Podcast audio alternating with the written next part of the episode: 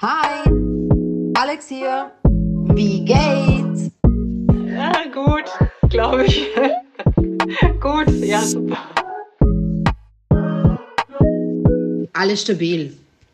Irina, besser bekannt als toxische Pommes, macht unfassbar lustige und pointierte Witze auf TikTok und im Theater. Sie kommentiert das Verhalten von Rich Kids an der Uni und rassistischen Politikern in Österreich so eine richtige Berühmtheit sitzt hier vor mir und richtig stabil. Nicht nur reicht sie Hunderttausende mit ihrem Witzen und mit ihrem Humor, sie unterstützt zum Beispiel auch die SOS Balkanroute. Das ist diese Initiative, die Geflüchtete unterstützt, größtenteils äh, an der bosnisch-kroatischen Grenze, aber auch an der serbischen Grenze. Anyway, wir haben uns da in echt unter Anführungszeichen kennengelernt, so richtig, würde ich sagen, weil ich dich fragen wollte, ob du die gleiche Erinnerung hast, wo wir uns wirklich das allererste Mal getroffen haben. Oder ist das eine falsche, wie sagt man nicht so Déjà-vu, aber so eine falsche Erinnerung, dass das auf irgendeinem Treffen war oder ja. dass so ein bisschen feministisch war und da sind halt irgendwie Personen zusammengekommen, die ähnliche Ideen haben, oder? Ich habe die gleiche Erinnerung. Okay. Ich weiß, dass es irgendwo eine Wohnung war. Ja, und es Dachgeschoss. War, genau, es ja. war eine Dachgeschosswohnung, sie war urschön. Urschön, mit so richtig schöner Terrasse, ja, oder? oh Gott, sorry, ich lache immer extrem laut. Ich glaube, das ich ist nicht so gut für Mikros. Das war schon. Ähm, genau, ich, und da waren extrem viele Leute, daran kann ich mich erinnern, und wir sind am Boden gesessen. Ja, genau. Und da genau. warst du auch irgendwo. Ja, genau. Und Melissa war auch dabei. Ja, Melissa Erkurt. Ja, genau, fix. Genau, da war ich urstarstruck, daran Ach. erinnere ich mich. So, ich war so, oh mein Gott. Na, ich dachte ich kenne sie von Twitter.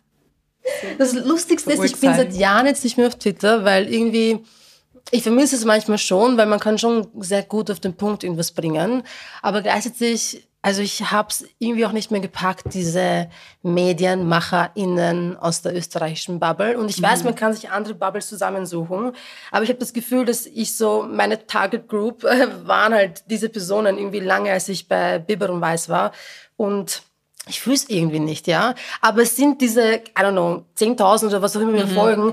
Diese Zahl bleibt unverändert. Weißt du, was ich meine? Egal wie viele Jahre. Ja, es ist so arg. Es ist, ich dachte nicht, dass es so ist auf Social Media, aber ich glaube, ich mache jetzt kurz die fünf Fragen mit dir und dann können wir weiterreden, ja, wenn das für dich so passt. Yes, alright, machen wir ähm, Also, erstens, wenn du nur noch ein Gericht essen könntest, was wäre es?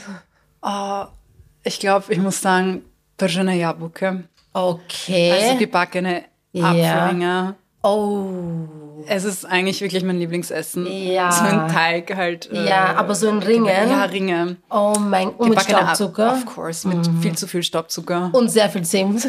Nein, Zimt tatsächlich nicht. Zimt, wir hatten irgendwie, wir haben irgendwie nur Staubzucker okay. verwendet.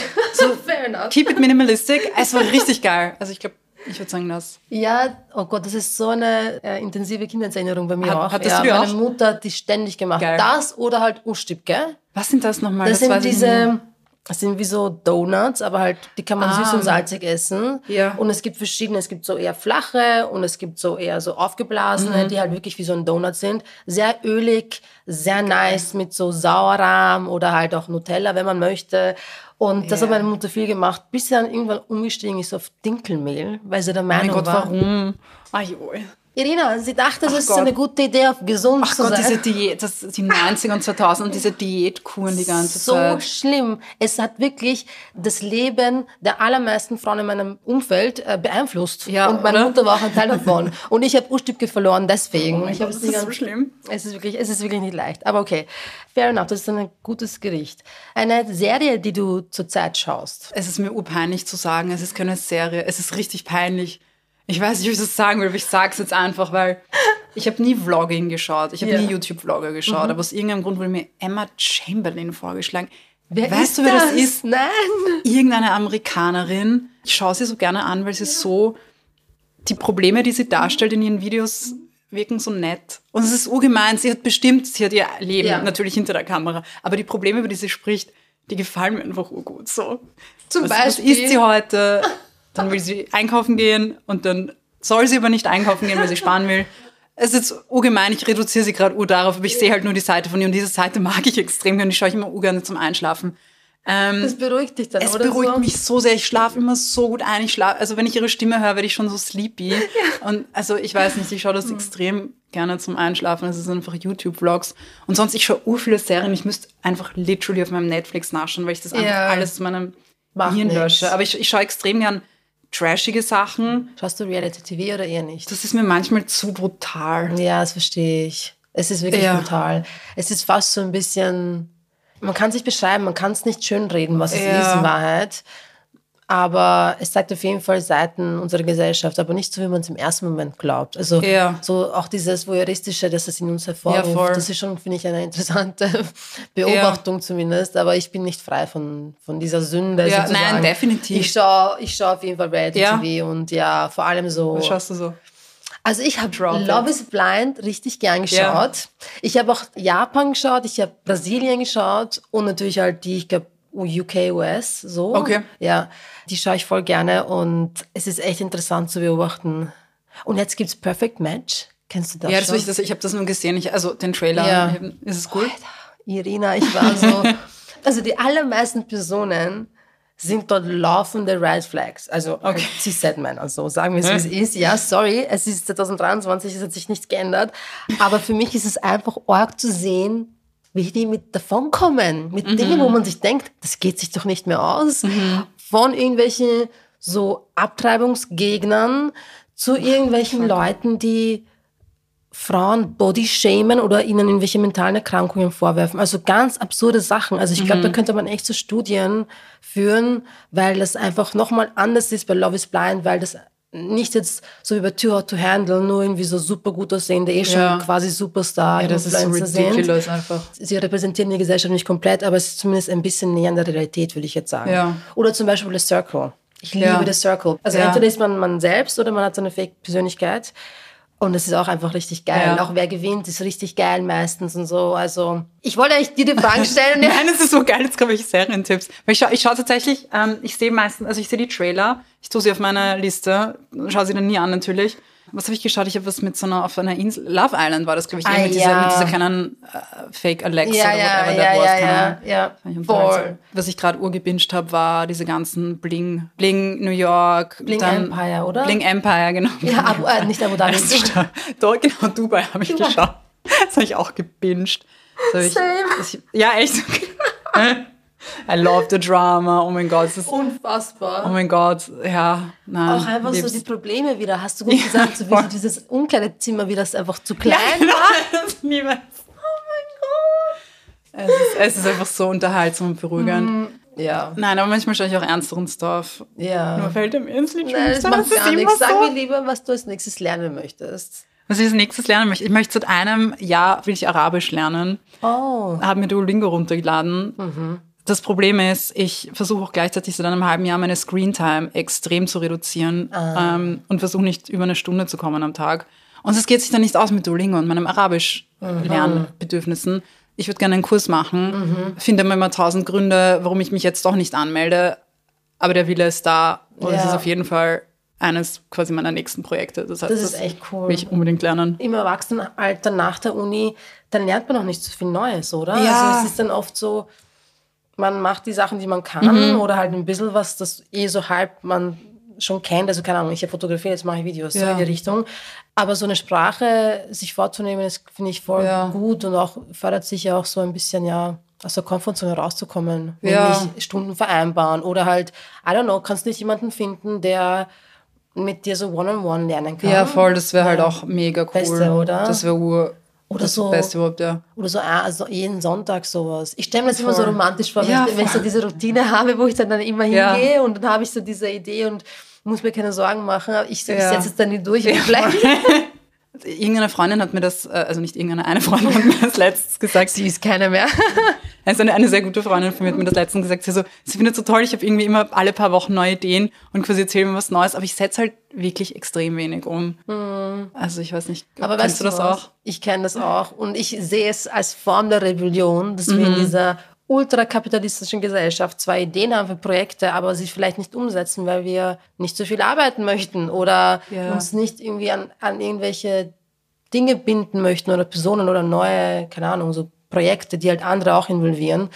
Ich rede es mir halt so ein, dass Ja. ich einfach so intuitiv darauf höre, was ich gerade eigentlich wirklich möchte. Und Mhm. wenn ich es nicht wirklich möchte, dann soll es gerade nicht sein. Ja. Aber wenn man so die Balance halten kann, ist es bei mir eh nicht, dass man seine Friends auch nicht langweilt mit die ganze Zeit irgendwie so voll labern oder Mhm. einfach so super selbstorientiert nur darüber spricht, was man machen möchte, was glaube ich jetzt eh nicht die allermeisten Menschen tun, Ja. dann ist es, glaube ich, okay, wenn man das auch teilt, diese kurze Freude und wisst ihr so. Ja. ja. Aber, aber nur noch Mhm. eine Frage. Hast du das auch, dass du zum Beispiel, weil du meintest, wenn ich dich richtig verstanden Mhm. habe, sozusagen, es kristallisiert sich bei dir sozusagen irgendwann heraus, irgendwie, okay, das, wenn ich es nicht verfolgt habe, dann hat das wahrscheinlich bedeutet, Ja. dass ich es nicht so gern machen wollte. Und wenn ich es verfolge, dann heißt das, ich wollte es wirklich machen. Stimmt das immer so? Weil bei mir stimmt das oft nicht so. Ich denke mir oft, ich will was unbedingt machen, ich mache es dann aber trotzdem nicht. Ich glaube, ich hatte definitiv Phasen, wo ich so Dinge nicht umsetzen konnte, wo ich gern wollte, nämlich als ich depressiv war. Das war bei mir gerade, ähm, so, das war gerade so dieser Moment, wo Ja. viele Dinge einfach gar nicht gingen und wo ich dann auch irgendwie Ja. lernen musste, ohne dass ich jetzt, sorry, so Therapie-Talk mache, aber da musste ich auch irgendwie lernen, dass ich, dass es vielleicht auch gerade nicht geht und dass Ja. es auch okay ist, auch wenn ich es gerne möchte. Ich glaube, von der Perspektive, aus der ich jetzt berichte, bin ich so, ich habe mir fest vorgenommen, in der Selbstständigkeit einfach nicht zu viel zu machen. Ja, Das ist aus einer privilegierten Position heraus, wo ich jetzt sagen kann, ich habe zehn Jahre plus in dieser Medienbranche gearbeitet, damit ich so ein paar Oh, wow. Beine mir aufbauen kann, weißt du, so. Das ist so lang, krass. Ja, und Aber- seit ich, ich bin ja mit 18 ausgezogen. Äh, Ich komme aus einer niederösterreichischen Arbeiterstadt und bin aus der Schule geflogen. So, jetzt wissen es alle. Und bin dann nach Wien gezogen mit meinem damaligen Freund. Ja, Ja. so erste Ja, stimmt, große Liebe. Ja, ja, genau. Dementsprechend habe ich dann sehr früh irgendwie angefangen zu schreiben. Und Mhm. Biber war das erste Magazin, für das ich geschrieben Ah. habe. Da war es dann so, dass ich halt einfach schon sehr früh angefangen habe. Ohne, ich hatte keine Matura, weißt du, ich habe die Uni noch nicht angefangen, aber irgendwie ist es gelaufen. Dementsprechend habe ich irgendwie die harte Art und Weise gelernt, wie man in der, Okay. in, in der Branche Fuß fassen kann, sozusagen, nämlich indem man halt richtig viel arbeitet und sich überarbeitet und schlecht bezahlte Praktika macht oder Ja. gar kein Geld bekommt oder irgendwie so zu Dingen Ja sagt, zu denen man eigentlich gar nicht Ja sagen Mhm. hätte wollen oder Geschichten gemacht hat, die jetzt rückblickend ein bisschen zu intim waren. Eventuell Mhm. so, weißt du? Boah, ja. Also deswegen bin ich so, ich bin jetzt an einem Punkt, wo ich lieber irgendwie so sage, okay, ich habe einigermaßen steady Einkommen, Ja. äh, das sich nicht so verändert und dann Ja. lebe ich okay, aber die Selbstständigkeit heißt auf jeden Fall auch, dass ich meistens jetzt weiß, okay, ich kann die Prioritäten selber setzen und habe nicht einen Chef über mir, so wie Ja. halt viele Leute das haben. Genau. Oder halt einfach Fixkosten, die gedeckt werden müssen, die halt in einem. Angestelltenverhältnis Ja. ähm, zu finden sind, ja. Deswegen höre ich sehr in- instinktiv darauf. Und das ist, glaube ich, das große Privileg, das ich halt habe. So. Aber ich versuche schon zu machen. Aber wie ist es bei dir, wenn du dann so, du merkst dann, du könntest eigentlich, aber stattdessen machst du was anderes oder lenkst dich ab oder bist du anxious to try? I don't know. schwierig eigentlich. So, also es ist oft, lenke ich mich ab durch irgendwas anderes oder habe, ich habe auch Angst anzufangen, weil ich auch irgendwo, ich weiß nicht, wie das bei dir ist, aber ich bin ziemlich perfektionistisch veranlagt und das steht mir voll oft irgendwie halt klarerweise im Weg, weil ich mir denke, so nein, wenn ich was anfange, möchte ich, dass es gut wird und dann, wenn es nicht gut wird, dann lasse ich es irgendwie und das ist halt, das weiß ich, dass das irgendwie ein bisschen aus der Migrationsbiografie kommt. Ich habe das auch bei vielen anderen Leuten irgendwie, die auch Migrationsbiografie haben, auch mit ihnen gesehen oder gehört oder genau einfach über, mit ihnen darüber geredet. Und ich habe das Gefühl, dass mir das oft irgendwie ein bisschen so im Weg steht. Aber ja, oft, oft lenke ich mich auch einfach dann ab, wirklich mit irgendwas oder mit, ich denke mir, ich mache jetzt doch was anderes und dann mache ich im Endeffekt nichts und schaue eben irgendeine Bloggerin auf YouTube, die darüber redet, was sie als nächstes isst.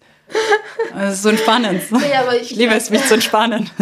Aber es ist auch schön, wir sollten uns auch alle mehr im, entspannen. im, im Leben einer anderen Person leben. Ja, das ist Kurz so mal toll. aus diesem kurzen 30-minütigen Ausschnitt, den sie komplett kuratiert hat. Es ist voll und sie redet ja auch immer wieder über Mental Health Struggles, aber Ja, ja. diese Videos überspringe ich dann natürlich, weil ich möchte schon sehen, Bescheid, nein, ich möchte sehen, wie sie sich überlegt, was sie isst. Das interessiert mich mehr, das ist so oberflächlich und reduzierend von mir, aber es entspannt mich so sehr.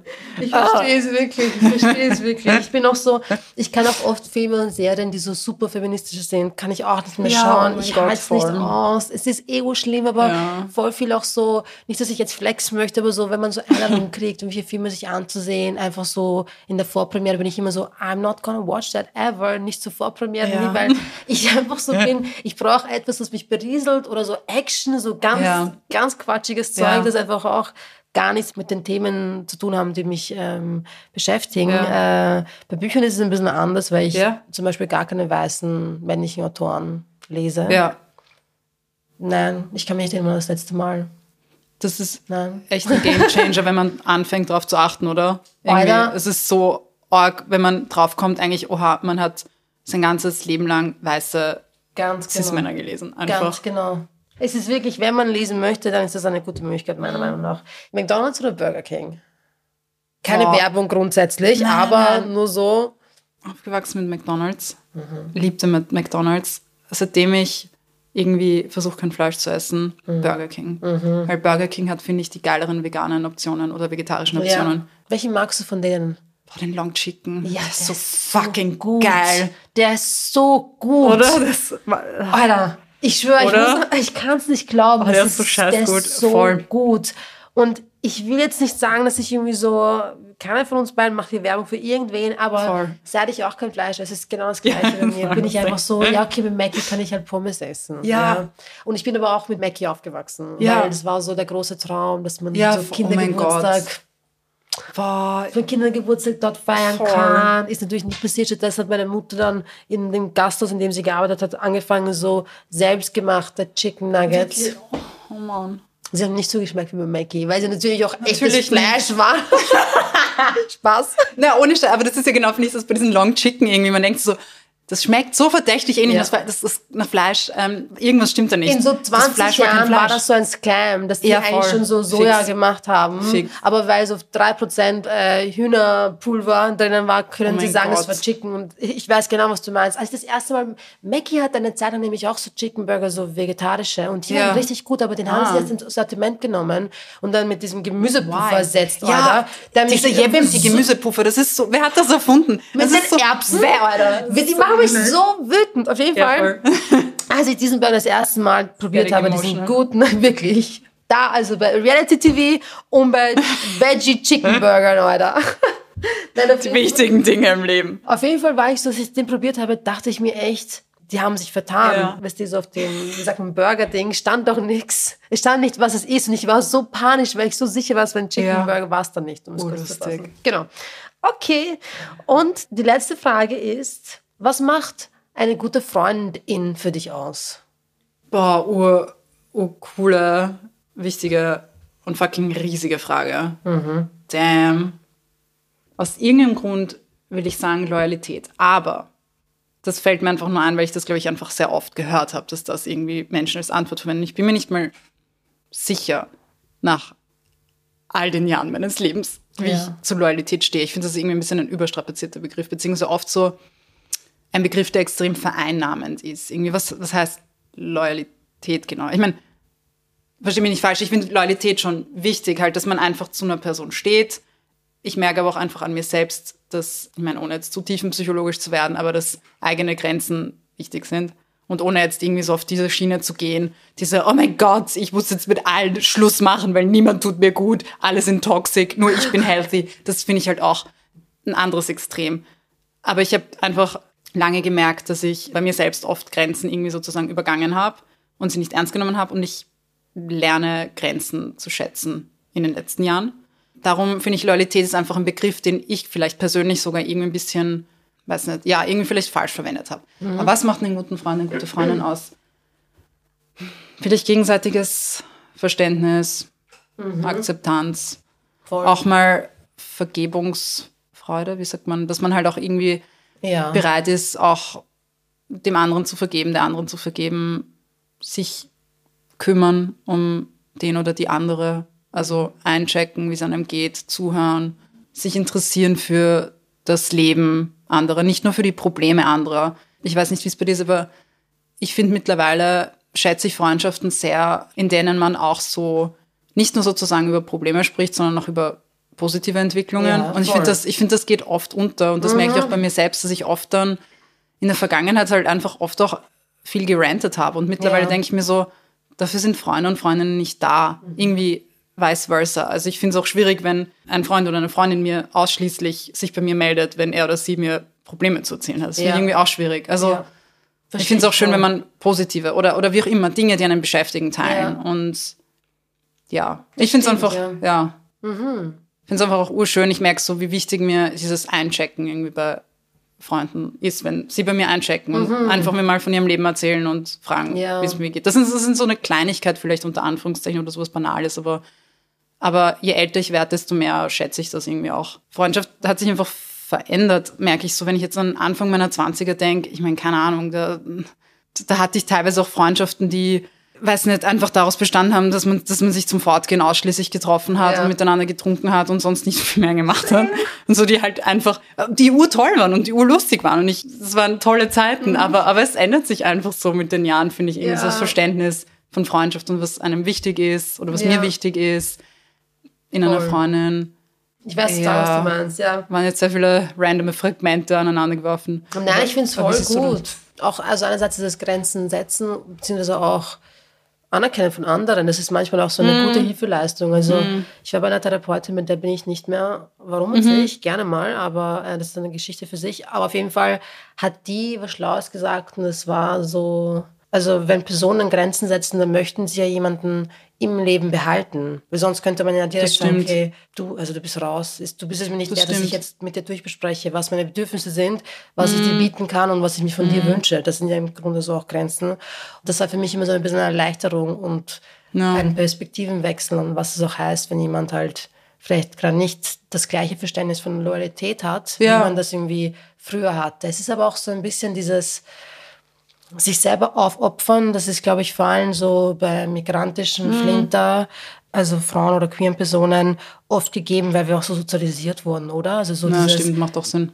Sich definieren über das, was man für andere mhm. erbringt, beziehungsweise einfach die Vorbilder, die halt einfach unbezahlte Kehrarbeit geleistet haben. Ja. Und irgendwie wächst man halt auch in diesem Verständnis ein bisschen so ja. auf, dass man sich halt so selbst verlieren muss, um für andere da zu sein. Ja. Und auch umgekehrt dann auch. Weil genau. Ja, diese das Erwartungshaltung ist, ist, ja dann auch da. Ganz, das, das finde ich genau schwierig. Und das habe ich auch bei mir einfach, das war wirklich auch ein Thema bei mir einfach, dass ich auch gemerkt habe, ich verlange das irgendwo auch von anderen. Mhm. Und, oder erwarte das von anderen. Und das ist halt nicht okay. Ganz und, genau. und ich bin dann enttäuscht und ich bin dann verletzt, wenn das nicht zurückkommt. Oder wenn das nicht kommt, einfach nur, weil, keine Ahnung, ich meine, man denkt sich ja oft auch, man gibt was, aber aus der Perspektive des anderen ist das vielleicht nicht das, was die andere Person braucht. Ja. Also man gibt immer das, was man geben kann. Und ja. vielleicht ist das aber genau das Falsche für die andere Person. Und die Ganz Person genau. braucht was anderes und das gibt man ihr nicht. Ja. Und umgekehrt, also Ganz macht das genau. Sinn? Ja, es macht total Sinn. Ich will dich nur nicht und, unterbrechen. Nein, nein, um Gottes Willen. Ich, ich liebe unterbrechen. Also bitte unterbrich mich auch so.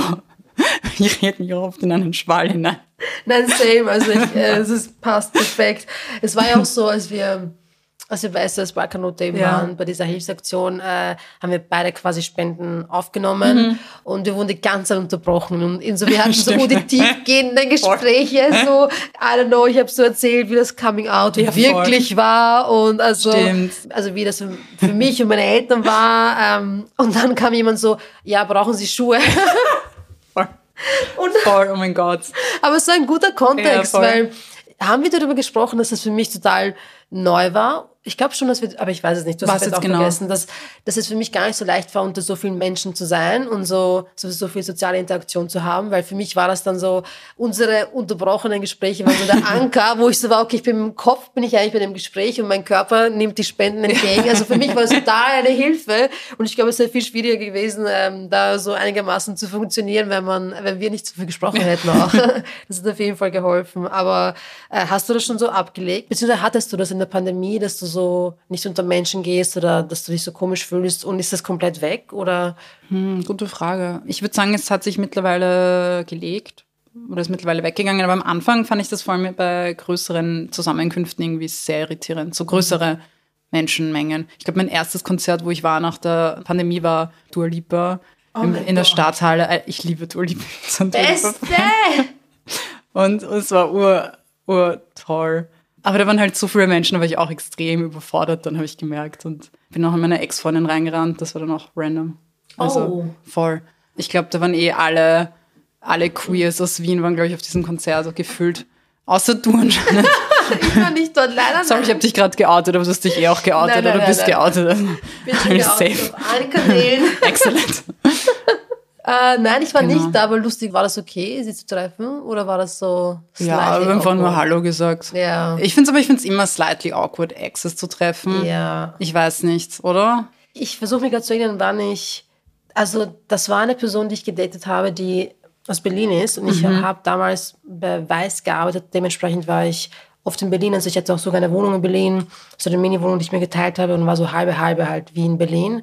Und wir haben gedatet, aber es war irgendwie so very casual, weil ich auch gerade so in meinem eigenen Coming Out für mich selber war. Ich mag mhm. jetzt hier Uros, ich liebe es. Nobody's ready. Na, auf jeden Fall war Berlin halt so diese Möglichkeit für mich, mich auszuleben. Mhm. Auszuleben im Sinne von einfach mich mit dieser Definition Queerness auseinanderzusetzen. Was heißt das? Es ist ja weitaus mehr als Sexualität, aber halt auch eben so, keine Ahnung, queere Partys, queere Dates und auf jeden Fall war eine Person dabei und die war dann irgendwie so ein bisschen flaky. Und ich meine okay. im Sinne nicht mal von so, Erwartungen, die ich hatte, dass wir jetzt irgendwie so, so das Commitment haben. Ich hasse mhm. es, diese ganzen englischen Begriffe, die ich einbaue. Sorry, Alter. Ich weiß nicht, wie ich es anders sagen wir soll. Wir es alle. Es war jetzt, wir, wir waren nichts, um es so dramatisch zu sagen, mhm. aber wir hatten etwas. oh mein Gott, Quote, wir, wir waren nichts, aber wir hatten etwas. so halt irgendwie. Das klingt wie ein Song-Lyric, I love it. Na, auf jeden Fall habe ich dann irgendwie zum Ausdruck gebracht, hey, dass ich so war, so, hey, sollen wir uns mehr hören, sollen wir uns weniger hören? Einfach nur, dass es so klar ist, weil ich urhalt transparent und direkt bin in dem, wie ich mit Menschen kommuniziere. Ehrlich jetzt, also ich bin mhm. vielleicht manchmal so ein bisschen zu sehr, I don't know, just very so direkt halt. Mhm. Und dann ist das so auseinandergebrochen, halt, wie das halt auseinanderbricht bei so Kartenhäusern der Roman Romantik. Äh, und dann, als ich die Person das nächste Mal gesehen habe, war das, nachdem sie sich entschuldigt hat bei mir für alles, wie das so war, quasi auf wow, okay. äh, WhatsApp, also Voicey. Und dann wollte sie sich aber nochmal persönlich mhm. entschuldigen. Und das fand ich irgendwie cool. Mhm. Und dann war ich so, okay, passt. Dann Hast du, ich, ja, ja, ja, getroffen? Ja, wir haben uns oh, getroffen. Im 15. Sonst haben wir uns immer im 7. getroffen. Mhm. Also falls sie halt in Wien war. Und da war ich so, nein, dieses Mal kommst du in meinen Bezirk. Auf jeden Fall war das dann ein gutes abschließendes Kapitel und mhm. jetzt bin ich nicht irgendwie so, dass ich mir denke, ach, whatever. Jetzt denke ich mhm. so, okay, Leute machen Fehler, aber wenn da irgendwie so eine aufrichtige Entschuldigung kommt, dann kann man auch irgendwie das gut abschließen, oder? Weißt du? ja, mhm. ja. Aber ja, es ist, mhm. glaube ich, immer sehr unterschiedlich. Kommt auch darauf an, mit wem man zusammen war und Voll. wie ernst das war oder wie viele Gefühle da ja. involviert waren. Plus, was ich auch ehrlich gesagt ähm, eine gute Lesson fand, war, Lesson schaue ich, ich bin genauso. Vor allem, vor allem für Lesson gibt es halt ein Wort auf Deutsch. Eine gute Lektion. Ah ja, stimmt. Weißt du, so cringe, finde ich, kann man so nicht übersetzen, aber Lesson, come on, Irina, sagt einfach fucking Lektion. Egal. Ähm, jedenfalls, ich fand eine gute Lektion war, dass man nicht wartet auf eine Entschuldigung, sondern versucht sich sie selbst irgendwie. Oder, oder dass man, ich finde, man ist oft so in einer, wenn man verletzt wurde, wenn man gekränkt wurde, ähm, denkt man sich so, ich bräuchte irgendwie eine Entschuldigung, ich bräuchte ein klärendes Gespräch, ich bräuchte irgendwie etwas von der anderen Person, das irgendwie diesen Schaden unter Anführungszeichen oder diese Kränkung irgendwie wieder gut macht. Und ich finde, diese Erwartungshaltung hindert einen uroft oder hält einen zurück und hält einen davon ab, irgendwie so selbst die Arbeit zu machen, die man eigentlich im Endeffekt am Ende des Tages immer selbst machen muss. Ja. Das fand ich irgendwie hilfreich, mir jemand zu sagen, es bringt nichts drauf zu warten, man muss sich das irgendwie selbst geben. Voll, weil man sich selbst so. in eine passive Rolle äh, genau. schickt, wo man da nicht gar nicht sein muss. Ja. Und wo man oft viel mehr Kontrolle über eine Situation hat, als man vielleicht denkt. Mhm. So. Ich bin jedes Mal, wenn ich Mann sage, bin ich so, es ist ohne binäre Weg zu sprechen. Also so, Mann mhm. macht das, macht jenes. Ist so. nicht so schlimm, weißt du? Ja. Weil es ist, glaube ich, jetzt nicht so, aber es ist trotzdem sehr verankert, einfach die männliche Perspektive. Sorry, dass ich jetzt kurz ja. darüber rede, aber nein, nein, ich denke mir jedes Mal, wie kann ich, wie kann ich mich selber darin bessern? Aber es fällt mir nicht so leicht. Meinst du jetzt Mann mit M-A-N? Ja, genau. Also genau. einem N. Ja, okay, so. Also entweder bin ich schon zu sehr drinnen und es ist gar nicht so abwegig, dass man das mhm. macht, aber teilweise lese ich auch einfach, dass Deutsch eine super männliche Perspektive auf Sprache hat und das sieht man auch in so Dingen, die nicht mhm. so subtil sind. Aber ich weiß nicht, ob ich, ob das übertrieben ist, so wie ich das formuliere oder nicht. Aber weißt du, was ich meine? Macht Sinn. Irgendwie also, schon, aber ich glaube, ich bin, also ja, ich versuche so einfach ja. richtig zu machen. Weißt du, wie es ist. Worüber haben wir jetzt zuvor geredet? Sorry, bitte sagen wir mal Schlagwort. Ähm, du hast was sehr Gutes. Menschen, zu viele Menschen nach Corona. Ja. Da, da sind wir dann, glaube ich, abgedriftet in. Ja, so passive Rolle, passive Rollen, Entschuldigungen. Genau, und da, genau, das, das war das Letzte. Ich, ich glaube aber, das ist, wenn man das einmal so gecheckt hat, ist es auch, glaube ich, es ist wie so ein Muskel, den man trainiert, dieses ja. Grenzen setzen, oder? Je mehr man ja, ja, das macht für sich mhm. oder abschließt mhm. oder eben nicht darauf wartet, dass man etwas bekommt vom Gegenüber, ja. desto leichter wird es, desto öfter man das macht. So war das für Voll. mich zumindest, ja. Ähm, muss irgendwie zu sehen, dass es nicht das Ende der Welt ist. Genau. glaube ich, sondern dass das Leben weitergeht. Ganz Irgendwie genau. Halt Ja. auch, ich weiß nicht. Ja, ja, ich finde das halt auch oft, wenn man so super emotional ist oder wirklich tief Voll. in dieser Emotion drinnen, vergisst man, Ja. dass das Leben weitergeht. In der Regel, aber manchmal wird es auch besser, als man es erwartet hat. Definitiv. Ich mache das auch manchmal in letzter Zeit besonders oft, dass ich mir so denke, okay, das ist das Worst-Case-Szenario. Vielleicht gibt es ein Best-Case, vielleicht gibt es so irgendwie ein Mittelding, aber ich bin automatisch oft bei so Situationen, ganz banale oder auch wichtige, gehe ich immer so vom schlimmsten Moment. Also, Safe. Immer. was ist das? Das ist, nicht, das ist eine Überlebensstrategie. Ich frage mich so wie, manchmal frage ich mich echt so wie, also, ja. Ich glaube auch, es hat schon damit zu tun, und vielleicht spreche ich hier so ein bisschen aus migrantischer Perspektive oder sagen wir auch ex-you, äh, dass man sich so auch nicht so freuen kann auf etwas, weil man dann das irgendwie so kaputt macht. Ja. Also so quasi, man soll nicht sagen, man freut sich über, I don't know. Und man soll sich nicht sicher sein, dass man einen Job kriegt, weil diese Sicherheit wird dann der Grund sein, dass du es nicht kriegst. oh weißt du, was Gott, ich aber meine? so denke ich Ur. Ich denke ich, I'm gonna jinx it irgendwie so. Exactly. Und das ist so voll. Das Schlimme finde ich halt auch, ich meine, das ist ja irgendwie so quasi im Vorhinein, aber ich finde dann auch im Nachhinein, wenn das positive Ereignis eintritt, denke ich mir oft, ich darf mich nicht so sehr freuen, weil das ist irgendwie, dann wird mir was anderes weggenommen oder dann passiert was Schlimmes. Irgendeine Balance des Universums. Was für Balance? Ich weiß nicht, was ich mir da zusammenfantasiere, aber ich merke es auch bei meiner Familie, so glückliche Dinge, tolle Dinge, die wir toll finden, werden wenig zelebriert, aus Angst, dass sie irgendwie einem weggenommen werden oder aus Angst, dass eine Sekunde später was Negatives passiert. Same. Das ist so fucking sad. Es ist wirklich sad. Oder? Es ist das Gleiche für mich, so der same Vibe. Wenn das Telefon abends klingelt, Mhm. dann ist der erste Gedanke, fuck, was ist passiert? Jemand ist gestorben. Ganz genau. Genau. Weil Anrufe bedeuten in der Regel irgendwelche tragischen Genau. News. Ja. Und das ist aber so tief drinnen, dass ich war am Sonntag mit meinen Eltern und ich bin mit meinem Papa spazieren gegangen. Meine Nichte wollte ein Mittagsschläfchen halten und deswegen haben wir mit ihr so eine kleine Route gemacht. Die wohnen halt am Land in Niederösterreich. Er so, ja, wir müssen über was reden. Und ich direkt so, was ist, ist stabil. Und er so, warum bist du so negativ? Und ich denke mir so, du fragst mich, Oh mein Gott, das ist das Beste. warum ich negativ bin, nachdem ich original von ihnen großgezogen wurde. Oh mein Gott, ja. So dieses, und ich will ihnen nicht die Schuld geben, aber von dieses bloß nicht so zu sehr auffallen Mhm. oder zu laut sein oder zu frech sein, immer die allerbesten Noten haben, haha, sieht man eben, wie gut das funktioniert hat, so Österreicherinnen nicht ärgern und vor allem nicht so zurückreden. Ja, nie zurückreden, oh mein Gott. So diese Dankbarkeit, diese Genau. migrantische Dankbarkeit, Genau. die haben sie mir weitergegeben. Ja. Und aber auch so dieses Bild von, die werden dich eh nie für eine Österreicherin halten, weißt So du? Scheiß voll. Und dann wundert sie euch, woher so die ne negative Ja. Perspektive ins Leben kommt. Unter anderem, Ja. ist, vielleicht hatten sie auch nicht Unrecht.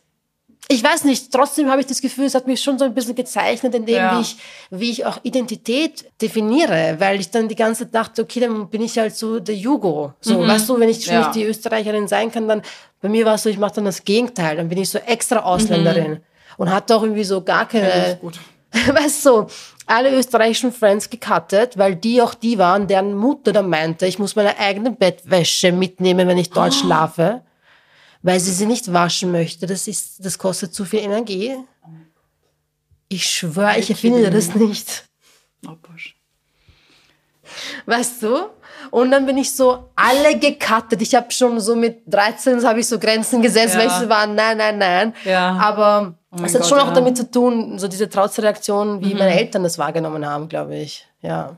Ich finde, das Lustigste ist, wenn man dann merkt, zum Beispiel, weiß nicht, irgendwie auf Dinge draufkommt, die die Eltern gemacht haben in der Kindheit. Oder wenn man auf Muster draufkommt, wenn man draufkommt, ah, ich mache das, weil mir meine Eltern irgendwie das gesagt haben oder was auch immer. Und man erzählt das den Eltern zum Beispiel mal. Nicht, nicht, muss nicht mal vorwurfsvoll sein, sondern einfach, man erzählt es ihnen. Und man merkt, die haben sich weiterentwickelt.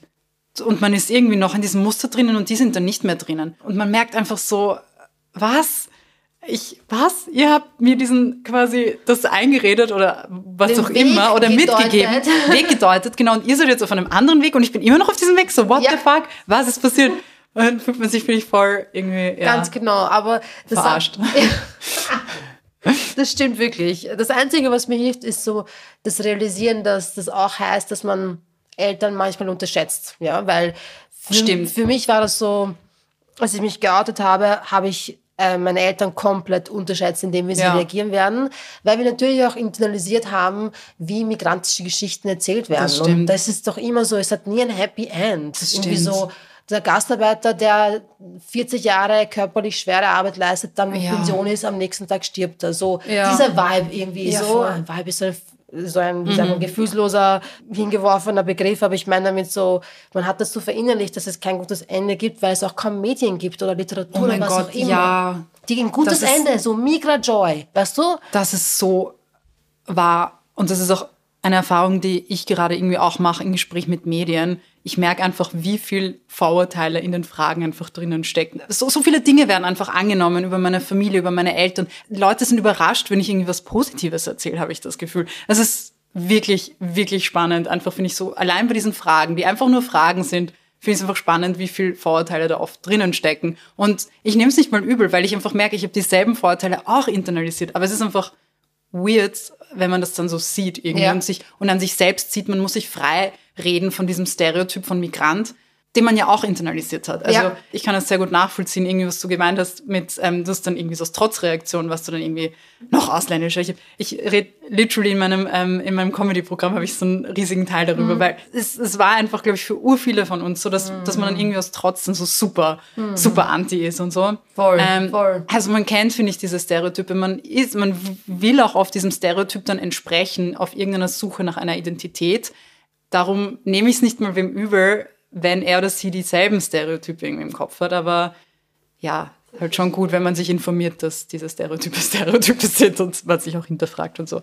Aber ja, Eine Freundin von mir war gestern auf deinem Auftritt und sie hat es natürlich geliebt und die haben ihre Karten zwei Minuten im Voraus gekauft. Ich weiß nicht, ob du dir so bewusst bist, wahrscheinlich weißt du es eh so, weil du weißt auch, wie viele Karten so weggehen, aber du bist einfach so ein Hit bei vielen Menschen und äh, deswegen muss ich mir dein Programm auf jeden Fall noch anschauen. Ich habe mir nicht angesehen, nämlich diesen Teil. Ich muss es unbedingt sehen, wo du darüber sprichst. Das, das interessiert mich nämlich brennend, weil es echt so absurd ist, wie ich das so radikal dann gemacht habe als Teenagerin und dann wirklich so, weißt du, ich also ganz absurd einfach. Ich wollte dann so, also wirklich. Ja. Es ist auch unangenehm im Nachhinein, finde ich oft. Man denkt sich so, what the fuck?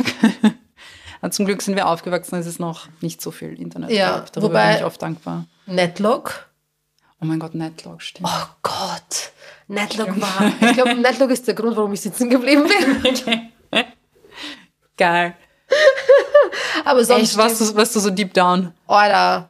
Ich muss aufhören, Alter zu sagen. Wo kommt das her? Ja, ich war sehr, ich war sehr in Netlog drinnen und ich habe halt relativ früh angefangen zu arbeiten. Und dadurch hat sich so mein, meine Prioritäten konnte ich nicht richtig setzen. Again. Und für mich war dann so, ja, Arbeit und so, keine Ahnung, in Wien sein das Coolste. Ja, und ich habe mich sehr eingeengt gefühlt in dieser Stadt, in dieser Arbeiterstadt, Arbeiterinnenstadt, in der ich groß geworden bin. Das erklärt, glaube ich, auch, warum ich dann mit 18 schon nach Wien gezogen bin. Ja. Weil ich einfach so war, es ist mir zu klein, aber es war auf jeden Fall eine Identitätsfindung, dass ich, dann war so der Vibe, so Jugo-Wienerin. Dann habe ich das so, by the way, ist das bei dir so? dann habe ich mir gedacht, das ist jetzt so, das ist so mein Ding. Das ist saulustig. Oh mein Gott. Und dann habe ich, oh Gott, also ich habe jede Stufe durchgemacht. Dann war ich auf irgendwie so, so Fußballreporterin, aber nur bei den migrantischen ganzen, ja, so Kaiser Ebersdorf, Serbia, Oh ja, so Otterkring. Oh Gott, wie lustig. Bücher könnte ich füllen, oder mit den ganzen Geschichten. Aber ähm, auf jeden Fall war dann so, äh, ich weiß gar nicht, wie wir dazu gekommen sind. Ich wollte dich fragen, genau, Hugo, du hast ja dann auch oft mit ÖsterreicherInnen zu tun, die keine Migrationsbiografie haben. Sagst du vor ihnen zum Beispiel Ex-Jugos und wie ist das für dich? Weil für mich ist es so, ich Weird. sehe so ein Glitzern in ihren Augen, so Gänsehaut am Körper. Sie sind so, sie hören Jugo und jetzt überlegen sie, können Sie es auch sagen? Werden Sie es auch sagen? So, jetzt hat sie sich selbst so zu einem ausländischen Objekt gemacht. Jetzt können wir drüber reden. Hast du dieses Gefühl auch oder is it just me? Ich kenne das Gefühl oder ich kenne dieses Glitzern in den Augen, aber nicht so sehr bei Freundinnen und Freunden, weil ich habe das Gefühl, da, da haben wir großteils so die Linien, wie sagt, oh Gott, ich kann kein einziges fucking Sprichwort, die Fronten gesetzt. Stimmt das so? Ich weiß nicht mal, ob das hier passt, das Sprichwort. Das klingt auch sehr nach Kriegs, äh, Das stimmt, das klingt nicht schön. die Fronten abgewetzt. Ja, oh, ich keine Ahnung. Kannst du auch keine Nein, Sprichwörter? nein, ich kann sie kein gar nicht. Gar nicht. Das ist so, ich habe letztens, letztens hab ich gesagt, jetzt hast du mich zu schnell bei der kalten Schulter erwischt. Und ich wollte sagen, du hast mich jetzt irgendwie quasi zu schnell eine Frage gestellt. Ich kann es nicht sagen. So, what the, was für kalte Schulter. Ich finde das so gut. Oh Gott, man, obwohl es dann irgendwie lustig ist. Also wenn es so bei jemandem passiert, der Deutsch als Erstsprache hat, ich schäme mich dann trotzdem voll. Ich schäme mich dann ehrlich. Also ich weiß, ich komme so urselbstbewusst drüber. Ich schäme mich auch manchmal. Kannst du dir vorstellen, Immer. also wenn ich einen Flüchtigkeitsfehler mache auf Instagram, Ja, den oh mein Gott, Schande. und dann sagt jemand, meinst du also irgendwie so Ja. korrigiert mich halt so auf Ur so Oberwisser und ich denke so, so, so das kleine Ausländerkind in mir schämt Scheiß. sich in gro äh, schämt sich sehr, meine ich. Ich denke auch gleich so Abschiebung, ohne Scheiß. Nein, wirklich, ich schäme mich dann so sehr. Ich denke so, Integrationsprüfung durchgefallen. Und dann so der Selbsthass, dass man Ja. nach diesen Regeln spielt. Ja, ja, ja, genau, das nächste. Dann kommt man auf diese Metaebene, wo man so reflektiert und ich denke, äh. Wirklich, also es ist, äh, es ist eine Qual und äh, man hört Ja. eh so, man liest eh so viel über Identität und so, aber ich glaube, es ist so was Komplexes, das kann man nicht verstehen, wenn man es nicht durchgemacht Voll. hat irgendwie. das Glitzern Augen. Genau. Mir ist es aufgefallen, eben weniger bei Friends, mehr bei Journalistinnen und Journalisten, die Ja. mich dann so fragen, weil aus irgendeinem Grund, oh mein Gott, Thema Cancel Culture. Ja, ich glaube, du hast dich bestimmt auch viel mit diesem Thema auseinandersetzen müssen, wahrscheinlich auch gegen deinen Willen. Anyways, ich habe ein interessantes Buch gelesen. Das Ähm, hast du mal gepostet. genau. Das, das mit den Abos, wie sich die Zahl so verändert hat, oder? Ja. Das, das fand ich super Kannst interessant. kurz sagen? Ich sag's kurz, Ja. genau. Ähm, Das Buch ist von Adrian Daub. Das ist ein Mensch aus Deutschland, der in die USA migriert ist und dort jetzt Professor ist an irgendeiner Uni. Ich weiß nicht welche, aber es ist eine fancy Uni. Und er unterrichtet ein Fach. Ich weiß nicht welches. Sagen wir Philosophie. Egal. Er hat sich mit dem Thema Cancel Culture auseinandergesetzt und hat ein Buch drüber geschrieben. Erschienen im Surkamp Verlag. Super fancy Verlag. Man fühlt sich immer fancy mit Surkamp Büchern. Also, Das sind alright. die gelben, oder? Nein, das sind diese. Ach so, das sind sie- die Reklamen. Nein, das genau, nein, auch fancy. Aber, aber, Surkamp ist für dich so, so, Ja. so urfancy. Ja, ja, so, man ist so, hm, I'm reading Surkamp in der U-Bahn. Ähm, Aber nur U3. Ab Westbahnhof und vor. Nein, sorry, go. Genau, also der hat ein Buch geschrieben, das heißt Cancel Culture Transfer. Und sein Argument ist einfach eigentlich genau umgekehrt zu dem, sage ich jetzt mal, Mainstream-Diskurs zu Cancel Culture. Er sagt, das ist ein super altes Phänomen, das wird jetzt einfach neu aufgewärmt. Es ist eigentlich ein Relikt aus ähm, den 90ern, wo man mit Political Correctness einfach versucht hat, Stimmen, die jetzt auch langsam gehört werden durch größere Medien, durch das Internet, einfach zu diffamieren und zu sagen, keine Ahnung, die nehmen uns jetzt was weg und was weiß ich was alles und wir werden alle gecancelt, man kann nichts mehr sagen und sagt einfach im Grunde Cancel Culture oder Canceln ist einfach oft Kritik und Machtstrukturen verschieben sich oder werden aufgebrochen, neue Stimmen werden gehört und dadurch entsteht einfach ein anderer Diskurs. Egal, ich kann das natürlich jetzt alles nicht wiedergeben. Nein, klingt aber genau aber es ist, point, ja, Es ist, danke. es ist wirklich ein gutes Buch, 200 Seiten ungefähr so lesbar, wirklich gut durchargumentiert und eins seiner Argumente weil uns bestimmt allen aufgefallen ist, es gibt extrem viele Artikel zu Cancel Culture seit zwei, drei Jahren. Also es ist irgendwie, habe ich das Gefühl, viel zu viel. Ich wurde bei meinen ersten Interviews null Interviewerfahrung, glaube ich, bei jedem Interview gefragt über verschiedenste Themen zu Cancel Culture, was man sagen darf, was man nicht sagen darf. Darf ich Jugo sagen als Österreicher? So, denkt man so, was? Warum willst du das unbedingt sagen? Wer bin ich, dass ich, was? Sag doch, was du willst, aber du musst halt damit rechnen, dass jemand sagt, das ist nicht cool oder keine Ahnung was. Du darfst eh sagen, was du möchtest. Das sagen eh Leute alles. Und wer wird gecancelt? Ich meine, wer wird gecancelt? Wirklich Wurde? Waldhäusl gecancelt? Wurde dieser Bürgermeister von dieser Gemeinde, der rechtskräftig verurteilt wurde wegen Vergewaltigung, für den sind Leute demonstrieren gegangen. Er wurde rechtskräftig verurteilt. Verstehst du? Wie oft Österreich. werden Leute rechtskräftig wegen Vergewaltigung verurteilt? Nie. Ja. Nur noch ganz kurz, weil sonst vergesse ich es. Sorry, nein, aber ich das rede ist so extrem. Nein, nein, wirklich, ich liebe es, wirklich. Nur nur noch dieser eine Punkt, nämlich von, von Adrian Daub. Er ist eben, wie gesagt, hat das wissenschaftlich alles untersucht. Also das ist jetzt kein, das ist jetzt schon wirklich seit Hand und Fuß. Er hat irgendwie herausgefunden, dass, ich kann die Zahlen nicht, aber dass unverhältnismäßig oft Zeitungsartikel abonniert wurden, wenn das Wort Cancel Culture vorgekommen ist im Titel. Also sozusagen, wenn in einem Artikel im Titel gestanden ist Cancel Culture, wurden extrem oft Abos abgeschlossen bei den Zeitungen. Und das könnte, das stellt er die These auf, das könnte ein Grund sein, warum es extrem viele Artikel über Cancel Culture gab in den letzten Jahren, damit Abos abgeschlossen werden. Ganz genau, weil die bringen Geld und Genau. das, die sorgen für Klicks und das sind so die Faktoren, die sehr wichtig sind. Und ich glaube, wenn man über Medien und digitale Medien spricht, dann muss man diesen Aspekt auf jeden Fall mit einbeziehen, weil es einfach dominiert, worüber berichtet wird. Und Medien haben ganz starken Einfluss, Worte haben sehr viel Macht und das kann auch nach hinten losgehen, mhm. nämlich wenn man für die falschen Gründe Inhalte publiziert, die Existenzen absprechen und gefährden. Genau. Ja. Äh, du hast genau diesen Teil gepostet, nämlich auf Instagram, glaube ich, damals nicht. war so, boah, das ist so wichtig, das zu wissen, weil mm. man auch dahinter erkennt, okay, da ist oft eine kapitalistische Mache. Ja. ja. Ich, äh, ich wurde für, ich glaube, fünf Jahre Me Too in Österreich, mhm. ja, weil Österreich ist natürlich immer hinten nach, ähm, interviewt für eine Doku und da wurde ich unter anderem gefragt, was denn das jetzt für betroffene Männer, also Männer, die von Cancel Culture betroffen sind, was das für ihre Existenzen bedeutet. So am, okay. also ich paraphrasiere, ja. Uh, paraphrasing, you know what I mean. so keine Ahnung, was sagt. ähm, auf jeden Fall, hey, ich war echt wütend, weil ich mir dachte, wo sind denn diese Männer und wo sind ja. denn, wo ist denn diese Menge an Männern ohne Hoffnung und Zukunft, weil ja. sie verurteilt wurden für irgendwas? Man kann sich die Statistiken ansehen. Ich habe sie auch nicht 100% beraten, ja. vielleicht weißt du es besser. Aber wie viele von Vergewaltigungen wirklich verurteilt werden? Kaum. Extrem wenige. Extrem wenige. Weil unser Rechtssystem Frauen und queere Personen auch nicht schützt. Das ist einfach die Realität. Und ich habe aufgehört, über Cancel Culture zu sprechen, weil same. Außer jetzt. ja. Außer jetzt für eine Stunde beide. Und so, und dann habe ich das gelesen und das gesagt. Nein, aber ich habe aufgehört, weil so, ich hatte das Gefühl, und das ist jetzt vielleicht, vielleicht lehne ich mich im ersten Moment weit aus dem Fenster, aber Hass im Netz wurde so ein bisschen instrumentalisiert. Nämlich das. Extrem Personen, die was wirklich Problematisches sagen, auf einer Doppelseite in einer Wochenzeitung zum Beispiel und auf Twitter, dass die dann so das umdrehen, sie sind jetzt so Opfer mhm. und so der unter Anführungszeichen Internetmob. Und ich war echt so, wow, manchmal verliere ich kurz die Hoffnung in, in unsere Gesellschaft, mhm. wenn ich sehe, mhm. was da abgeht. Weil natürlich hat Social Media also soziale Medien auch viele positive Aspekte, unter anderem, dass äh, du deine Videos machst und die einfach Hunderttausende erreichen, auch mit den so total antirassistischen und feministischen Inhalten und Werten. Also das gibt einem Hoffnung. Aber wenn ich dann so sehe, wie Medien auch damit umgehen, also ich habe diese Bubble da gar nicht, aber so, so mhm. wir wissen sehr, das Standardforum, ich meine... What happened there? Was ist das in den letzten Jahren?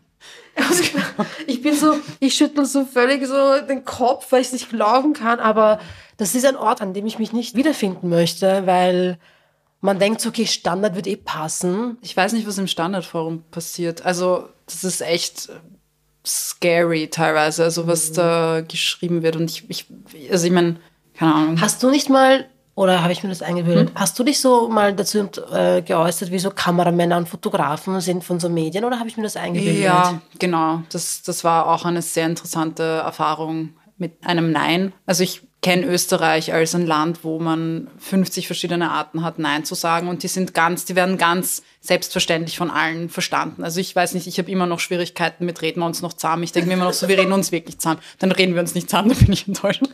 Egal. Also, wurscht. Jedenfalls, ich finde, wir sind ein Land, wo man so, wo man Nein nicht sagt, sondern man sagt, reden wir uns noch zahm. Wurscht.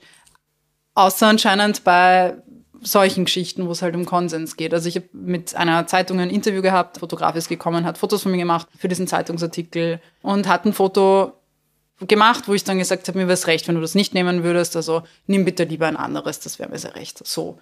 Oder es wäre mir lieber, wenn du ein anderes Foto nehmen würdest, habe ich zweimal gesagt ungefähr. Und daraufhin hat er dieses Foto, genau das eine, wo ich ihn gebeten hatte, dass er es nicht nimmt, bitte, weil ich mich nicht so wohlfühle damit, hat er genau das genommen.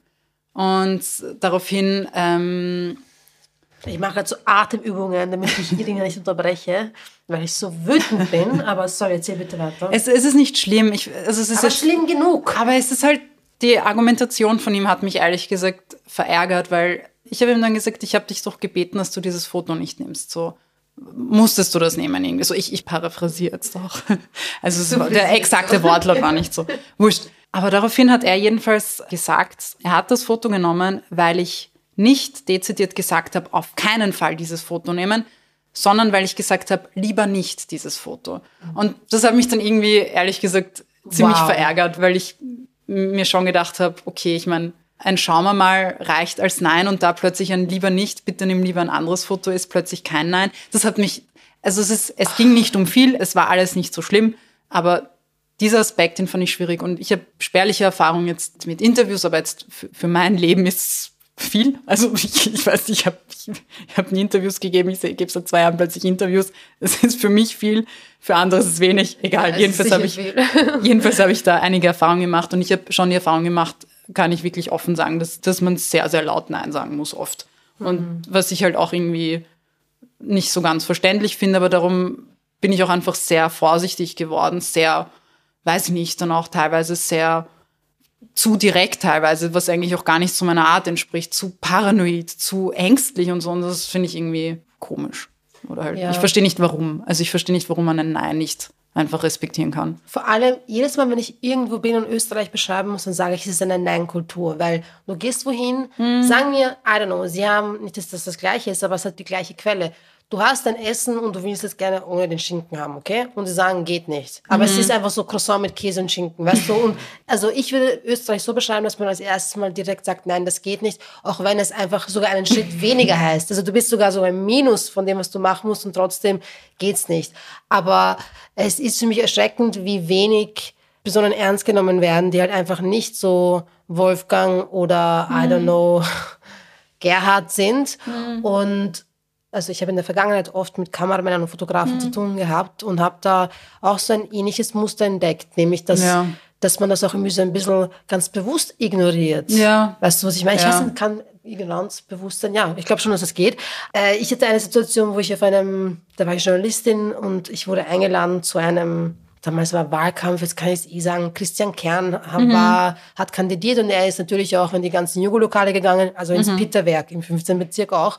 Und die Besitzer kenne ich und die meinten, komm vorbei, weil die bosnische Community ist jetzt auch nicht so riesig in Wien, da kennt man ja. sich auch schnell, schnell ja, mal. Oder ich bin auf jeden Fall ein Teil dieser Community gewesen für einen Zeitraum. Auf jeden Fall war da ein Fotograf und bevor der Kern kam, war ich so, hey, weißt du, mach bitte keine Fotos vom Kern und von mir, mhm. weil ich habe keine Lust, dass ich irgendwie, dass so falsche Schlüsse gezogen ja. werden oder dass irgendwer mm, so Werbung macht für irgendeine Partei mit ja. mir. Ich bin dahin als Journalistin, ja. weil ich Fragen stellen wollte in einem intimen Rahmen.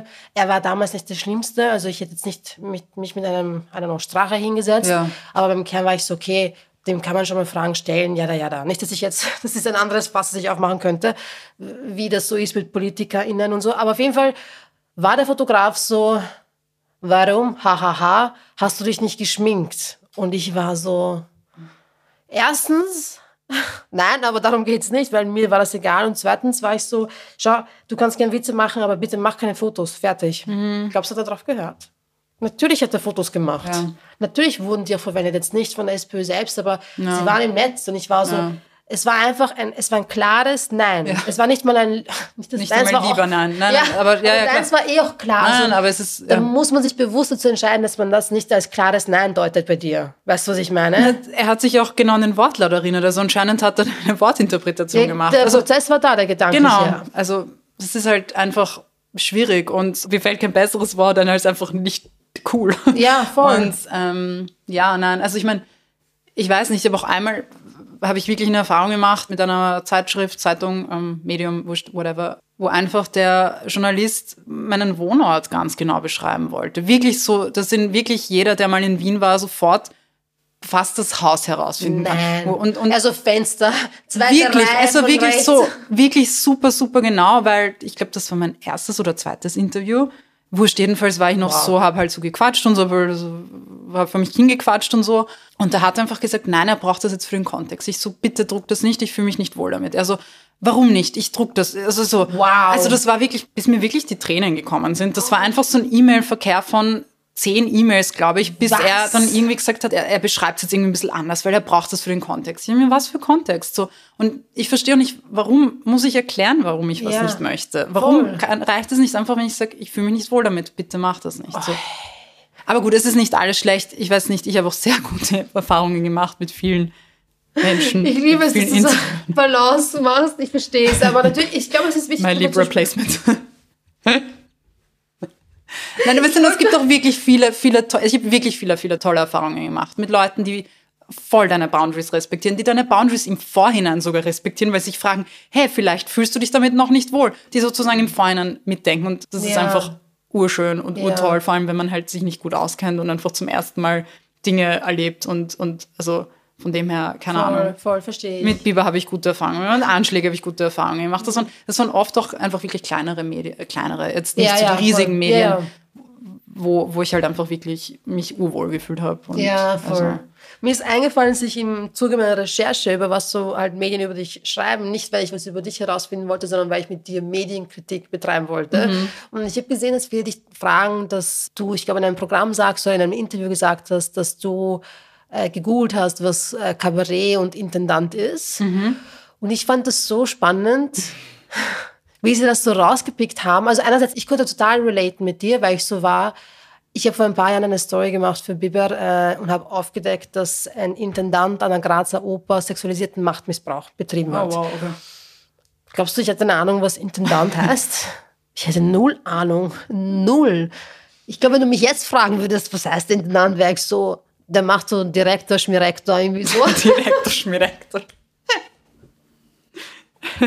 Na, auf jeden Fall.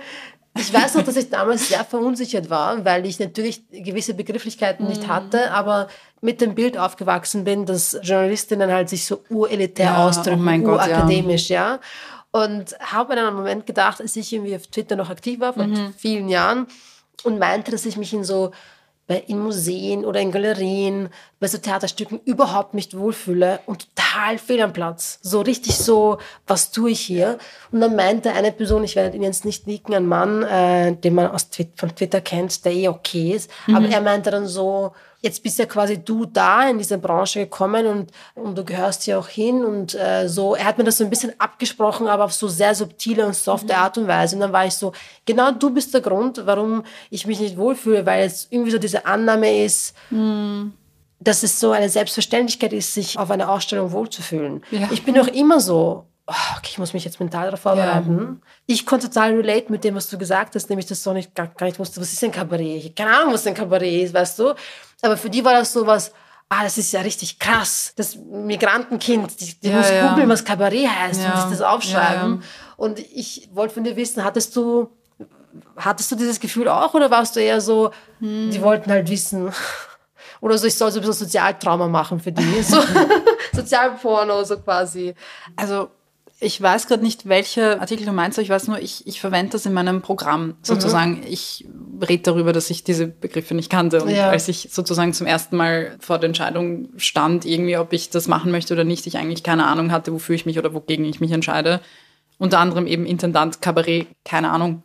Ich, ich wusste es einfach wirklich nicht. Ich habe es wirklich gegoogelt und habe Feldstudie sozusagen betrieben. So. Auch dieses Gefühl, dass man irgendwie ja, gejudged wird, wenn man jetzt nicht bei einer Ausstellung sich mega wohl fühlt oder vielleicht die Bilder anschaut und sich denkt, ich verstehe kein Wort, ich finde es hübsch, ich kann es bewerten, ob ich es schön finde sozusagen, aber währenddessen andere Leute neben dir Wörter wie oszillieren verwenden und du denkst dir so, okay, ich meine, eh cool und, und das ist halt, weiß nicht, ich finde, es ist halt so komisch, ich finde, man fühlt sich irgendwie, man fühlt sich fehl am Platz, man fühlt sich wie so der Hochstapler, der sich da jetzt irgendwie, der da nicht hingehört, der sich da irgendwas erschlichen hat. Man spürt eine Art von Bewunderung, oder ich spüre eine Art von Bewunderung. Ich denke mir, oh, ich will auch diese Wörter verwenden können. Scham. Man denkt Voll. sich, oh mein Gott, ich, ich habe die ganzen Bücher gelesen. Ich hab, ich gehe zu den Ausstellungen. Ja. Ich check's immer noch nicht.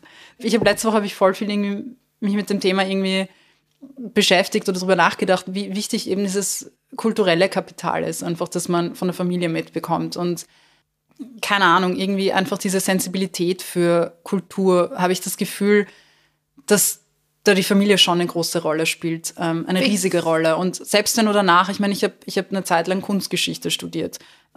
Ich, ich habe trotzdem das Gefühl, gegenüber einer Person, die vielleicht mit fünf Jahren Klavier gelernt hat bei ihrer Familie und nicht Kunstgeschichte studiert hat, habe ich immer noch das Gefühl, dass ich äh, keine Ahnung habe von nichts. Und das ist genau, was irgendwie, ja. Ja. das ist halt, ich weiß nicht mal, was es mit mir macht, aber, aber es ist jedenfalls, finde ich es gut drüber zu reden. Mhm. Und ich merke auch einfach, wie hilfreich das ist jetzt vor allem in der Kulturbranche, wenn man diese Sensibilität hat, weil, weiß nicht, habe halt oft einfach, also bei, bei so vielen Fragen, auch bei der Rezeption, ich gehe oft ins Theater, ich, hab, ich check's einfach nicht. Ich check's nicht, dann schäme ich mich so dafür. oh. Ich weiß nicht, worum es ging am Ende. Und dann schwitze ich so viel vor Ich schwitze auch so viel. Stress. Oh mein Gott, das ist so viel Stress. Oh. Ich würde so gern, ich denke mir so oft, ich würde so gern verstehen. Ich würde so, und, aber ich, ich, ich kann, ich würde gerne Theater genießen, aber ich, ich genieße es oft nicht, weil ich es nicht verstehe. Weil ich den Kontext oft irgendwie nicht verstehe. Und obwohl ich, weiß ich nicht, also es ist, ich habe ja auch viel Bildung genossen. Also das, weißt du, was ich meine? Ich weiß ja. voll, was du meinst. Und dann denke ich mir so, ich weiß nicht, was es braucht. Ich finde, das ist halt irgendwie so die Frage, was braucht es, damit halt alle Kultur genießen können? Weil es ist was so Schönes. Und, Ja. und weiß nicht, braucht es eine bessere, wie sagt man, Kuration, ja. bessere Vermittlung. Das irgendwie, dass man den Leuten, werden. ja, dass man die Ja. Angst nimmt. Ich meine, ich weiß nicht.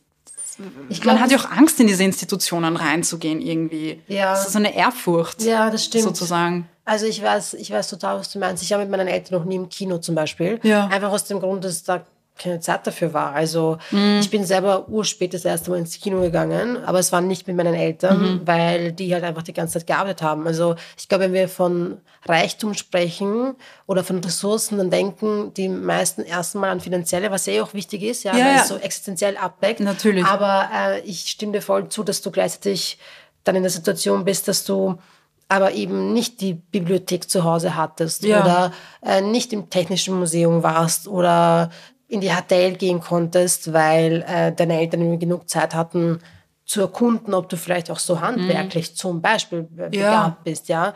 Und ich glaube, schwingt ganz viel mit und äh, es gibt schon sicher Personen in Wien, die Veränderung schaffen möchten, aber das passiert immer nur im Kleinen. Also ich muss jetzt kurz Name-Dropping. Mein, äh, mein, mein Herz, Tunika Hunter, ist äh, Kuratorin in Wien und sie macht voll viel, was so Zugänglichkeit angeht. Also von, Oh, cool.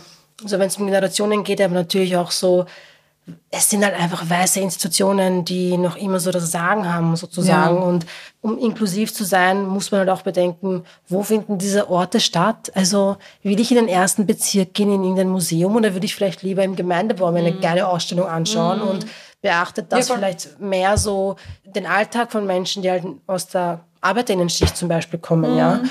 Es ist für mich auf jeden Fall so, dass ich jedes Mal mich vorbereiten muss, wenn ich irgendwo hingehe und ich glaube aber gleichzeitig, dass äh, Menschen wie du dann äh, auch Teil dieser Szene sind, schon viel auch bewirken können. Und das sind teilweise Leute, die mir sagen, dass sie zu deinen Shows gehen, die sonst nie irgendwie ins Kabarett gehen eben oder ins Theater.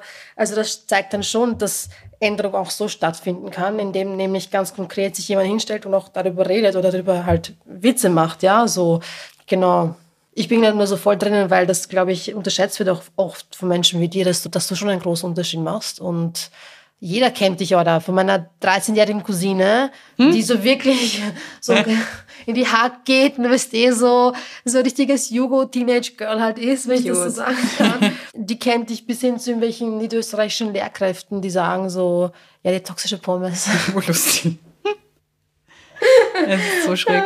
hey, Irina, ich glaube, ich könnte jetzt noch, keine Ahnung, ich habe so viele Punkte, die ich noch mit dir besprechen möchte, aber wir sind jetzt schon echt Wir lange. sind über der Zeit, dann ja, let's ähm, cut it. Weil machen wir, machen wir Schluss. Ich kann, so viel, ich kann so viel labern. Nein, ich habe gerade so viel gesprochen, aber die Einblicke Mhm, wir haben sind einfach so, so gut.